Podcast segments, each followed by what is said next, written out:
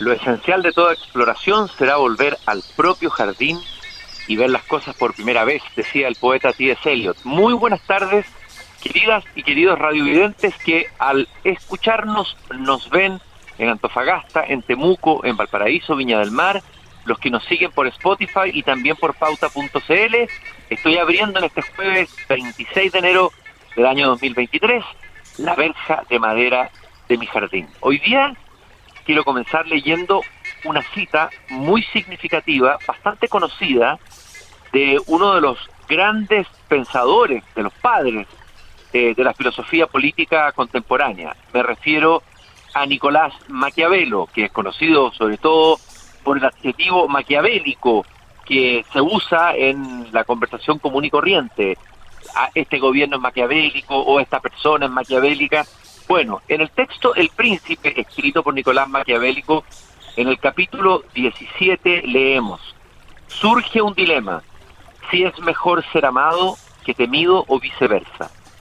Al que se responda que lo mejor sería una y otra cosa a un mismo tiempo, pero que al ser difíciles de conciliar, es mucho más seguro ser temido que amado cuando se haya de prescindir de una de las dos esta reflexión de Maquiavelo que plantea el dilema al gobernante de escoger entre ser amado o ser temido, puesto que son muy difíciles de conseguir ambas, abre una interesantísima conversación que además tiene mucho que ver con los tiempos que estamos viviendo.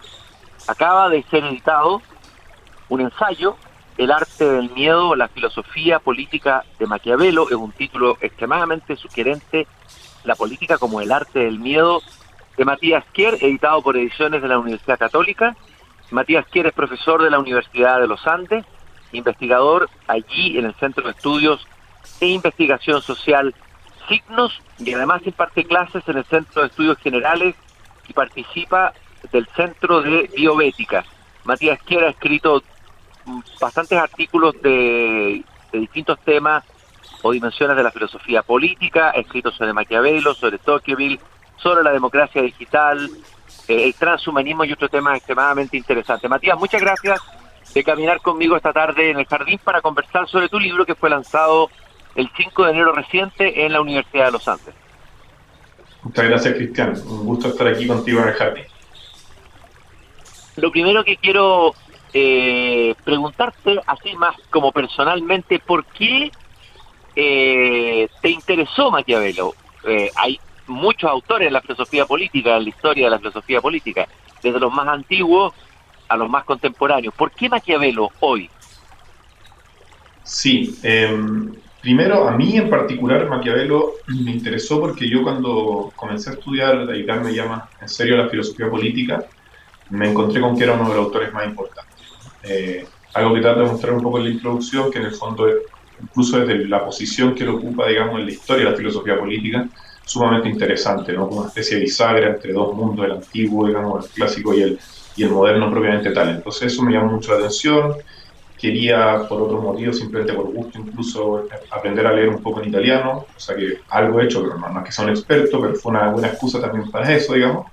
Y eh, me encontré con que tenía que hacer una tesis de magíster y eh, elegí a Maquiavelo como el autor porque comprendí al leerlo que tenía muchas cosas que decirnos para, para nuestra sociedad o nuestra situación contemporánea, ¿no? el mundo en el que vivimos actualmente, porque como él mismo dice, digamos, eh, hay muchas cosas del ser humano que se mantienen constantes a lo largo de la historia y por lo tanto, si hay cosas que él percibió y él captó, digamos, en su momento, eh, de cómo se comporta el ser humano en cuanto a nivel político, por decirlo así, esas, esas características siguen estando presentes, por supuesto, con ciertas variaciones tecnológicas del estado de la sociedad actual, pero siguen estando presentes hoy. Entonces, cosas como el miedo, características que, que percibió, el, papel que desempeñan, creo yo que siguen estando muy presentes hoy en día, digamos, en, nuestra sociedad y por eso me interesé particularmente en, en. Ahora, Matías, sería bueno que hicieras una breve reseña de quién fue este personaje que alguien dijo, uno de los autores que tú citas, que incluso su pensamiento en realidad sería una suerte de pensamiento secreto, cifrado, ¿no? Que escondería otra reflexión o otra manera de ser. O sea, tiene ahí un cierto misterio en Maquiavelo también. ¿Quién fue Maquiavelo en el contexto de su tiempo. Tú dices en tu libro que no es, el, uno podría pensar que es el paradigma del pensamiento renacentista, pero tú dices que no, que es la excepción dentro del paradigma renacentista. Hablemos un poquito cortito para el que nos está escuchando, que tal ha escuchado el nombre de Nicolás Maquiavelo, pero no sabe mucho de su historia. ¿Quién fue Nicolás Maquiavelo? Claro, Maquiavelo fue un, florentino renacentista, digamos, muy florentino en el sentido que nace en Florencia, muere en Florencia, eh, parte digamos, del 400 al 500 italiano, o sea, en 1469 nace él y muere en 1527, le toca la última parte del, siglo XV, digamos, y la, primera parte del, siglo XVI. Le tocó, venía de una familia, digamos, que se había empobrecido, hijo de una persona que había sido más o menos también relevante, digamos, en los círculos culturales, que era Bernardo Maquiavelo, ¿cierto? El hijo de Bernardo al principio. Em, y él eh, le toca un periodo de mucha, digamos, eh, cambios políticos, ¿no? Le toca, el nazi crece, digamos, durante una, una república oligárquica que está básicamente gobernada de facto por los Medici, después los Medici caen, eh, viene Savonarola en su momento, hay una serie de, que, un fraile, digamos, que intenta hacer una especie de revolución social, digamos, sin armas, pero bueno, con un, líder desarmado, eh, que termina muy mal también en Savonarola. Eventualmente, él, eh, Maquiavelo trabaja durante el periodo en que no están los Medici en, el poder en Florencia. Ahí se desempeña como secretario de la Cancillería, le toca viajar a distintos países, le toca viajar a los Estados Pontificios, ir a Francia, Alemania, etc. O sea, hace una vida muy política propiamente tal. Y eventualmente cuando vuelven los Medici al poder, en 1512, digamos, él eh, pierde, digamos, el favor de los Medici por haber estado, eh, digamos, en el bando contrario y es torturado, encarcelado y eventualmente es expulsado, digamos, eh, de la vida política tal y se retira hacia la vida de campo, por decirlo así. Y es en ese contexto que él escribe su obra más famosa, no El Príncipe, que es la más famosa, y los discursos sobre la primera década de Tito Livio, que son que es quizás la más importante en términos de contenido filosófico que hay ahí, pero que se complementan mucho, se complementan mucho las dos, ¿no? Y él vive unos pocos años más, digamos, en 1527 fallece, y sus obras, estas dos más famosas y otras, son publicadas póstumamente, ¿no? Sobre todo estas dos se publican unos pocos años después de, de su muerte. Entonces fue muy un animal político, digamos, y eventualmente, por motivos de obligatorio, digamos, por, ser obligado por las circunstancias políticas, se tiene que dedicar a la reflexión política. Y ahí es donde él desarrolla su, su reflexión y eso es muy interesante porque en el fondo él lo hace a partir de una experiencia personal también de haber estado metido, digamos, en la cocina política, diríamos hoy en día, pero haber salido de ese, de ese, de ese espacio y haberse encontrado en esta situación de un, espacio más de reflexión, más tranquilo, si quisiéramos, eh, donde puede, digamos, leer a, los grandes clásicos, digamos, como Tito Livio, un historiador romano y a muchos otros, y él vertir sus propias reflexiones, digamos, en estos textos que, que él escribió. En la introducción de tu libro tú afirmas que, eh, bueno, que, que Maquiavelo presenta el ejercicio de la política como una suerte de arte, como una destreza que se debe adquirir y que exige saber adaptarse a los cambios, estoy citando, de los tiempos y circunstancias.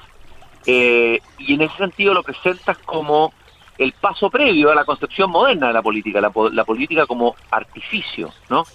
Eh, a ver, hablemos un poco de eso, la política como arte, la política como artificio, Maquiavelo como el antecedente de la realpolitik, ¿no? Eh, contemporánea. Sí, sí, yo creo que, a ver, en cuanto a el padre, digamos, podríamos decir de alguna manera de la, del realismo político, eh, eso está muy claro, ¿no? O sea, Maquiavelo, él, él, es muy explícito en decir que él no está pensando, lo dice en El Príncipe también, de hecho, él no está pensando, digamos, en en cómo deberían ser las cosas, ¿no? como teóricamente, idealmente deberían ser, eh, digamos, las sociedades, la política, sino que como es la verdad efectiva, él dice la verità efectual, que digamos la traducción, no sé si lo más correcto sería, pero la verdad efectiva, la verdad como, digamos, la verdad verdadera, cómo efectivamente funcionan eh, las cosas, digamos, cómo funciona la política en realidad, ¿no? Entonces, en ese sentido, él se aleja, digamos, de un paradigma más como utópico de, pensar eh, idealmente la, polis eh, por la ciudad, sino que cómo en verdad funciona, y eso responde, como digo, en parte a su propia biografía de haber estado viendo cómo funciona en realidad la política. ¿no? Y en cuanto a arte, em, a mi juicio, claro, em, en el fondo, el Strauss, que es este autor que tú me preguntaste antes, ¿no? que habla de Maquiavelo, que escribe de forma más esotérica y como mensajes cifrados, ¿no? lo llama el maestro del mal, ¿no? el maestro del mal o el, maestro de la crueldad también. Y, a mi juicio, en realidad Maquiavelo es sobre todo el maestro del miedo en el sentido de que capta el arte que significa lidiar con las distintas circunstancias, adaptarse a las necesidades de cada momento eh, y teniendo como base fundamental el miedo. Eh, y en ese sentido se, anticipa un poco, digamos, y, eso es lo que trato también de reflejar en, en, el libro, se anticipa un poco a, Hobbes, ¿no? que sería el gran padre, digamos, de la filosofía política ya moderna propiamente tal, eh, y que además también es considerado generalmente el, gran autor que tematizó el, miedo, digamos, en política, ¿no? Pero a mi juicio, Maquiavelo se anticipa en cierta medida a esta intuición, a, Hobbes, digamos, que es el que lo sistematiza, pero se anticipa y, presenta estas intuiciones al menos sobre cómo funciona, digamos, la, vida política o la realidad política, digamos, en, las ciudades y en la, incluso en, las relaciones entre las ciudades, ¿no? entre los distintos estados, digamos. Vamos a hablar del miedo de todas maneras en, las próximas preguntas, pero quiero preguntarte antes, ¿ha habido una lectura, hay quienes han considerado a Maquiavelo como un pensador republicano? Eh, hay, hay una lectura marxista de, de, de, Maquiavelo. Eh, ha habido varias lecturas e interpretaciones distintas de Maquiavelo eh, a través del tiempo, ¿no? eso significa que su pensamiento parece que se amolda o permite ser leído de distintas formas. Eh, y admite distintas y ha admitido eh, distintas interpretaciones a lo largo de la historia. Efectivamente, sí, totalmente. justamente porque no es un autor sistemático en primer lugar, eh, cultivó muchos géneros literarios, de hecho, él escribe obras de teatro, escribe cosas comedias, escribe también, digamos, textos históricos y textos políticos, por decirlo así, o sea, tiene una cronología o una historia de Florencia grande, eh, y tiene estas obras ya más políticas, bueno, tiene muchísimas cartas, cultiva muchos géneros eh, literarios, digamos, y en esos distintos textos eh, tematiza muchos problemas de formas muy diferentes, ¿no? Entonces, todos los autores, digamos, la recepción posterior se ha dedicado a tratar de sistematizar esto, darle un orden, pero eventualmente sabemos que eso o sea, no es así la realidad, ¿no? Uno trata de ordenar un poco el, el dibujo de lo que él piensa, pero pero eso permite que uno pueda tomar ciertas cosas y llevarla, digamos, el agua a su molino, como diríamos, es decir, tratar de darle una interpretación de una forma u otra, ¿no? Y en ese sentido, claro, hoy en día, o en los últimos, digamos, décadas, se ha puesto muy de moda esta lectura más republicana, que se toma sobre todo de los discursos y va en contraste un poco con la lectura más clásica de Maquiavelo, que era como entenderlo como el que trataba de dar los consejos al príncipe, justamente favoreciendo la lectura de esa obra, de cómo conservar el poder, digamos, y aplastar, digamos, al resto, ¿no? o dominar al resto. Mientras que los discursos se ve una postura un poco más favorable o más favorable, digamos, en ciertas partes, al menos, a, la, a la, posición del pueblo, y en ese sentido se ha, se ha, hecho esta lectura más republicana, y también se ha hecho esta lectura, dices tú, más marxista, se le, a veces se le considera como una especie de proto-marxista, en el sentido de que es lo que hace Lefort también, ¿no? Eh, que es verlo como el primer autor que tematiza, digamos, de forma clara esta especie, digamos, de dicotomía entre la élite o la nobleza y el pueblo, ¿no? El conflicto de clase, diríamos, y eh, eventualmente algunos consideran tomando postura, digamos, en favor del pueblo, ¿no? Aunque eso, por supuesto, que siempre se puede eh, matizar por lo que digo de que es un autor que da para mucho, digamos, da para muchas lecturas. Bueno, esa, esa polaridad élite eh, pueblo, eh, eh, elite, o sea, casta, pueblo, etcétera, es algo que hoy día está muy presente en la conversación política, no solamente en Chile, sino que también en el mundo, en el mundo global, ¿no? Tiene que ver con el movimiento de los populistas. Entonces, podría haber una lectura de Maquiavelo distinta en esa en esa línea, ¿ah? como como alguien que se adelanta a, lo, a la supuesta fractura que estaríamos viviendo hoy día en, en, las distintas sociedades. Ahora, tú afirmaste, bueno, es lo que da título a tu libro, eh, Matías, eh, el arte del miedo, y afirma, lo decías recién, que más que maestro del mal, eh, Maquiavelo es el maestro del miedo. Me gustaría que, que habláramos de, qué miedo estamos hablando, digamos, y de dónde nace esta reflexión de Maquiavelo sobre el miedo. Claro, sí. a ver, el miedo, digamos, uno podría tematizar el miedo de muchas formas, ¿no? Podría ser una aproximación, si se quiere, más fisiológica, anatómica, de la, adrenalina o epinefrina, digamos, y lo que pasa en, el cerebro y, la, los neurotransmisores y cómo se desencadena el miedo. Uno podría hacer una lectura más filosófica, digamos, siguiendo Santo Tomás y otros autores, Tomás de Aquino, digo que, en el fondo lo presentan como un afecto frente a un mal que uno no puede evitar en cierta medida, ¿no? y que eso provoca esa reacción, digamos, esa pasión, ese sentimiento, emoción, diríamos, del miedo. Em, Pero el miedo puede tener muchos objetos también, o sea, frente a qué se tiene miedo. Si, si decimos que el miedo es esta reacción, digamos, frente a un mal que se percibe que, que, viene y que es difícil de evitar, el, miedo puede tener mucho, desencadenarse a raíz de muchas eh, posibles males, ¿no? Y si bien el miedo a la muerte juega un papel súper importante, yo creo que Maquiavelo un poco menos, aunque está de fondo, más en Hobbes, como decía yo eh, antes, sí creo que el miedo al castigo, el, miedo a ser aplastado, a ser dominado, a ser eh, como digo, castigado con lo que llama Maquiavelo las penas ejemplares, ¿no? Eh, matar a algunas personas por sorteo dentro de, de, todos los que se rebelan para someter al resto al miedo, digamos, a, poder ser, castigado también, etcétera. Todo eso es como un papel súper importante, ¿no? Pero también, y esto es lo que a mí me, llamó la atención leyéndolo, y eso es lo que me llevó a hacer una lectura de él también como, digamos, anticipándose a lo que presenta Hobbes, es que a mi juicio al menos Maquiavelo considera que el miedo, en cierta medida al menos, está presente en todas las personas que participan en, la política, ¿no? en la ciudad, en la, vida política. No solamente, en la lectura más clásica, ¿no? en el pueblo, digamos, que tiene miedo a ser dominado por los nobles, diríamos. Mi lectura es que también el miedo está presente, por ejemplo, en los nobles o en la élite que tiene miedo a perder lo que ya tiene, ¿cierto? A una rebelión. Y también en el príncipe, el dictador, el, presidente, el rey, la, la, autoridad máxima, digamos, que tienen que jugar un poco eh, con los miedos de estos dos grupos y también tienen miedo a perder su posición. en ese sentido yo ah, me, detuve, digamos, en una lectura de, de, un capítulo de los discursos donde se habla de las, las conspiraciones, ¿no? Y ahí se presenta una, una frase de Maquiavelo que me llama mucho la atención, que es que dice que el, el, rey o el príncipe, digamos, la persona que tiene el mayor poder, el dictador, eh, la autoridad máxima, puede sufrir, digamos, puede ser asesinado, puede sufrir una conspiración, ser derrocado por personas muy cercanas a él, por supuesto, que es lo más clásico, digamos, eh, pero también incluso por la persona más alejada, digamos. Cualquiera en, cierta medida puede tener acceso, o un grupo pequeño puede tener acceso al rey, al príncipe, al dictador y asesinarlo. Entonces ese miedo a la muerte está de fondo, esa vulnerabilidad del ser humano está de fondo en todas las personas que participan de la vida política y eso motiva ciertas eh, búsquedas de seguridad que se desencadenan, por supuesto, en distintas acciones políticas según la posición en la que cada uno se encuentre, si implica aplastar más, si implica rebelarse, si implica atacar a otra ciudad, etc. Eh, esa es un poco, digamos, mi lectura del, papel que el miedo desempeña en, en Maquiavelo. Em, y la, la, la, bueno, ahí está el tema del deseo de seguridad, que es un sentimiento tan humano, ¿no? que me parece que es un tema extremadamente actual. O sea, todo gobernante debiera entender que está ahí eh, operando el miedo en los colectivos y el deseo de seguridad.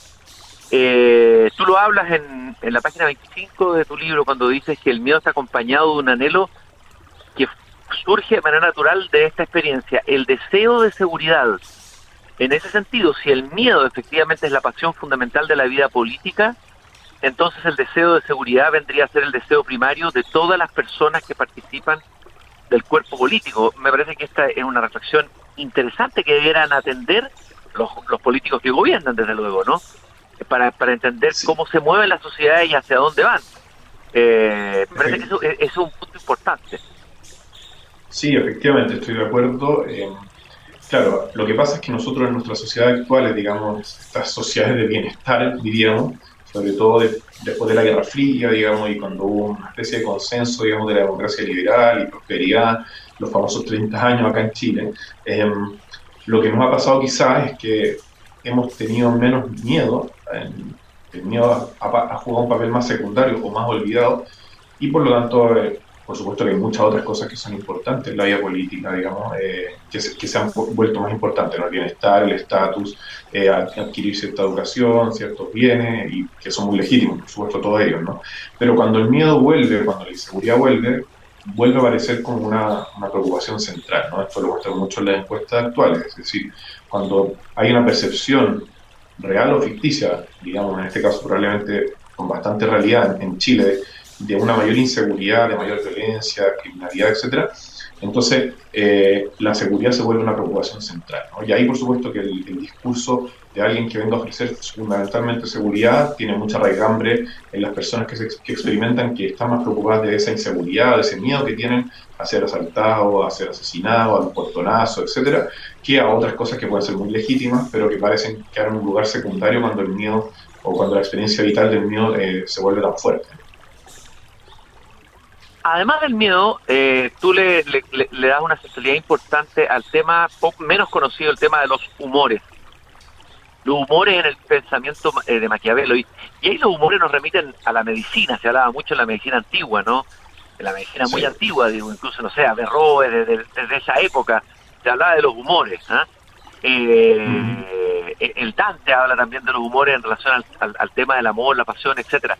A ver, los humores en Maquiavelo, Sí, los humores Maquiavelo, muy importante, ¿no? Eh, eso remite eventualmente incluso a la medicina más antigua, ¿no? A Galeno, a Hipócrates, eh, como dices tú, y en el fondo lo que hace Maquiavelo, a mi juicio, es que juega un poco con la palabra, ¿no? O sea, en el fondo lo utiliza al menos en dos sentidos al mismo tiempo.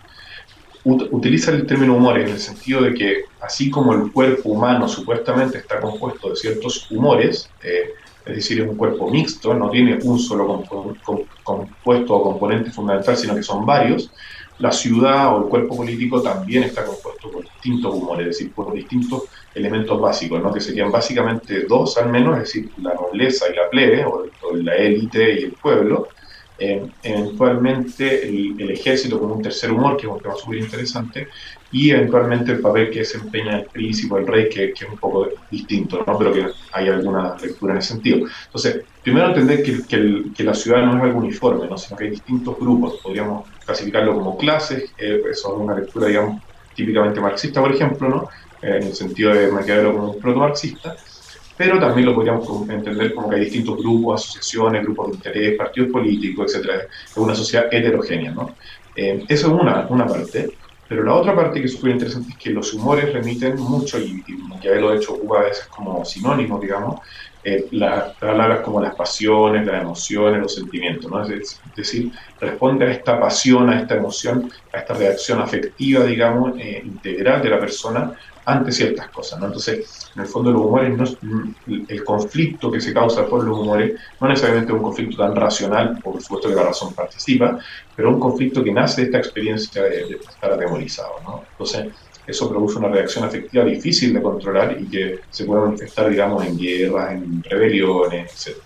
Entonces, yo creo que Maquiavelo juega un poco con ese, con ese concepto, pero Maquiavelo, sobre todo, la idea de los humores es este conflicto entre la nobleza y la plebe, ¿no? donde el príncipe, el rey, lo que hace es como terciar o jugar un poco con esos dos grupos y ver cuál le conviene más que cuál le conviene más apoyarse, el noble o la plebe, o ninguno de los dos, eh, eventualmente, eh, o tratar de buscar el apoyo de ambos, etcétera. ¿no? Se juega un poco con, con eso, aunque no quiero dejar de, de decir, Cristian, también, para que se entienda, que a mi juicio a mi juicio personal, digamos, no es que el mío sea la pasión política fundamental. Yo creo que en ese sentido más aristotélico diríamos que nosotros en cuanto a seres eh, políticos, animales políticos, nos encontramos unos con otros justamente porque experimentamos el amor, experimentamos la, búsqueda de amistad, de encuentro, la necesidad de, la formación de la familia. Es decir, creo que el, el amor, la amistad desempeñan un papel aún más importante en que nosotros seamos animales, digamos, políticos, probablemente tal, pero que el miedo no puede dejarse de lado. ¿no? Ahora, yo creo que Maquiavelo sí lo considera el miedo fundamental, eh, el miedo a la pasión fundamental, y por eso yo lo trabajé de esa forma. ¿no?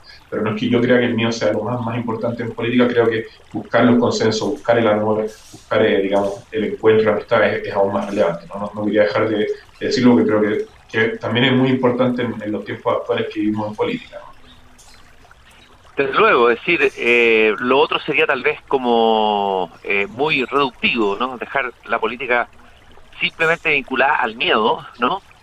Eh, eh, se, sería reducir todas las, dimensiones posibles de la política. Ahora, en relación a los humores, eh, Matías, te quería preguntar, tú también afirmas en tu libro que los humores identificados por Maquiavelo implican un desgarramiento constitutivo de la comunidad política y que eso de alguna manera, bueno, hay una concepción del conflicto al interior de la ciudad y que eso es como, eh, eh, no sé si anticipatorio o, o, coloca Maquiavelo como un autor que se que prepara o, incluso describe elementos eh, de lo que va a ocurrir con la política posterior en, en, nuestras sociedades, ¿no? Sí, efectivamente, ¿no? O sea, a ver, este desgarramiento de la sociedad es un término que ocupa Claude Lefort, ¿no? Que es una lectura más, en cierto sentido, marxista o desde la idea de el conflicto de clase, pero me parece que es súper interesante, o sea, en sí misma.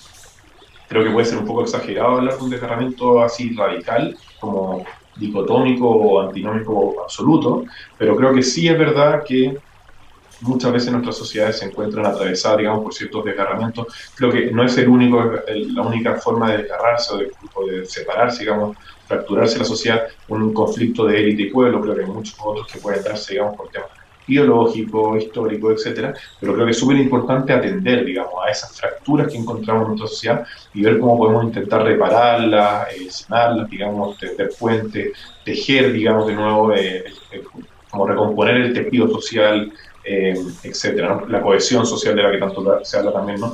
No solamente quedarnos con identificar los conflictos, las fracturas, que creo que es súper importante, por supuesto, hacer un buen diagnóstico, diríamos, estuviéramos hablando en términos médicos, pero también buscar las mejores soluciones, los mejores remedios ante, ante esos problemas. Pero Maquiavelo es súper claro en identificar esos conflictos, en identificar esa, esos desgarramientos, esas fracturas dentro de una sociedad. Eh, y creo que otros autores eh, también presentan digamos, buenos remedios o ideas para intentar solucionarlo. No creo que Maquiavelo no termina de buscar tantas soluciones, sino que se queda más como encontrar los diagnósticos, digamos, de la naturaleza del problema. Tú te acercas a Maquiavelo también a través de, eh, tú lo has dicho, ya dijiste algo recién, a, través de, dos grandes eh, interpretadores, por decirlo así. Y revisas Maquiavelo a través de la lectura que hacen Leo Strauss y Claude Lefort. A ver, eh, ¿por qué escogiste a estos dos pensadores y, cuáles son esas dos lecturas, me imagino distintas o complementarias de Maquiavelo? Eh, y finalmente, ¿cuál es el camino propio que tú eliges, digamos, entre estas dos lecturas, digamos, o a caballo de estas dos lecturas? Claro, sí, yo elegí a esos dos autores porque son dos de los más importantes, digamos, eh, intérpretes de Maquiavelo en los últimos, las últimas décadas. ¿no? Eh, y porque, a mi juicio, cada uno identifica un aspecto fundamental que me permitió a mí intentar hacer una especie de síntesis, tratar de juntar un poco las dos lecturas para presentar una lectura que tenga el, miedo, digamos, en el centro. La de, Strauss, en breve, digamos, dicho en breve, es una lectura mucho más, si, quisiéramos decir así, filosófica, eh, mientras que la, diríamos así, la de Lefort es más política, por decirlo de una manera, ¿no? Esto a, a grosso modo. Eh, y yo intento juntar esos dos elementos. ¿Qué es lo que rescato sobre todo en Strauss? Es justamente esta idea de que el miedo y los humores, y sobre todo el miedo, desempeña un papel fundamental. ¿no? El papel que tiene el miedo, digamos, eh, y bueno, también Strauss habla de la maldad, de la crueldad, hace una lectura también más religiosa, o de cómo Maquiavelo, digamos, esto que decíamos del, maestro del mal, etc. Eh, mientras que Lefort se queda con una lectura más política, digamos, ¿sí? como por su propia biografía, digamos, por su eh, origen, digamos, de, marxista o trotskista, digamos, tiene esta lectura más, digamos, eh, de conflicto de clase y de, los humores. Ahí él le saca mucho jugo, mucho partido a, la parte de los humores que estábamos hablando reciente, cómo se compone, digamos, el cuerpo político y cómo está fracturado y, con, en conflicto constante. Entonces, tomando estos dos elementos, yo trato de buscar cómo conciliarlo, es decir, cómo explicar estos conflictos a raíz de la experiencia del miedo. Entonces, por eso intento hacer una especie de síntesis, pero que haya quedado bien, digamos, entre, entre los dos autores para, para leer a Maquiavelo, digamos, a caballo, digamos, como dices tú, de estos, estos dos grandes autores. Eh, también quería preguntarte, en, la lectura o relectura que hiciste de Maquiavelo, bueno, me contabas que lo leías en el original, estuvimos hace un tiempo atrás conversando acá con José Antonio Veragallo, que hizo una traducción, una versión del Príncipe al español. ¿Qué es lo que más te sorprendió en esta lectura de Maquiavelo a ti? Eh, algo que te interesa relevar o que te parece interesante relevar, no sé si conectado con lo que estamos viviendo hoy día, Maquiavelo hoy, ¿qué es lo, que te interesó más a ti o te sorprendió en la lectura de Maquiavelo? Sí, a mí sobre todo, digamos, me, llamó mucho la atención esta especie de, prioridad del conflicto, ¿no? de, el miedo se explica, o sea, o explica el conflicto, es decir, que, que los seres humanos, una mirada muy conflictiva de, de, las relaciones entre las personas. Por supuesto que eso no es todo, sería muy reductivo como hemos hablado, pero, pero sí mucho, mucha conflictividad humana. Eh, y eso me parece que es interesante, pero justamente yo lo, relevo eh, para mostrar también la parte eh, contraria, digamos, la contracara, que es decir, también rescatar la parte eh, de la relación humana que es de más eh, armonía o más amistad o más encuentro. El mismo Maquiavelo eh, se juntaba mucho con sus amigos, digamos, en un jardín, así que eso muy, viene muy a cuento con, con esta visita a tu jardín, digamos. Se juntaba en un jardín con sus amigos a, a, dialogar, a leer, a escribir, les dedicaba después su obra a estos amigos de, de este jardín donde se reunían, digamos, Eh, entonces, reivindicar también esa parte, eh, pero creo que Maquiavelo identifica muy bien las razones, los motivos que nos llevan a entrar en conflicto y cómo se desencadenan esos conflictos y tampoco podemos negar esa parte, digamos, de la realidad política porque si no seríamos muy ingenuos. Entonces, en ese sentido creo que tenemos algo que aprender de él en esa, en esa línea. Matías, yo te quiero agradecer esta interesantísima conversación sobre tu libro El arte del miedo, la filosofía política de Maquiavelo, publicado por Ediciones de la Universidad Católica, lanzado recién el 5 de enero pasado. Matías Kioer, profesor de la Universidad de los Andes, investigador del Centro de Estudio e Investigación Social Signos, imparte clases también en el Centro de Estudios Generales y en el Centro de Bioética. Bueno, muchas gracias Matías Kioer y, muchas felicitaciones por este libro interesante, estimulante que nos invita a leer la fuente, a volver a leer eh, Maquiavelo más allá de las ideas hechas o las caricaturas que haya sobre su pensamiento. Muchas gracias a ti, Cristian. Ha sido un gusto estar aquí en el jardín contigo. Lo mismo para mí y saludo a todos los que nos escuchan, a nuestros queridos y queridas radiovidentes. Mañana nuevamente a las 8 de la tarde abrimos la verja del jardín para otra interesantísima conversación como esta. Hasta mañana.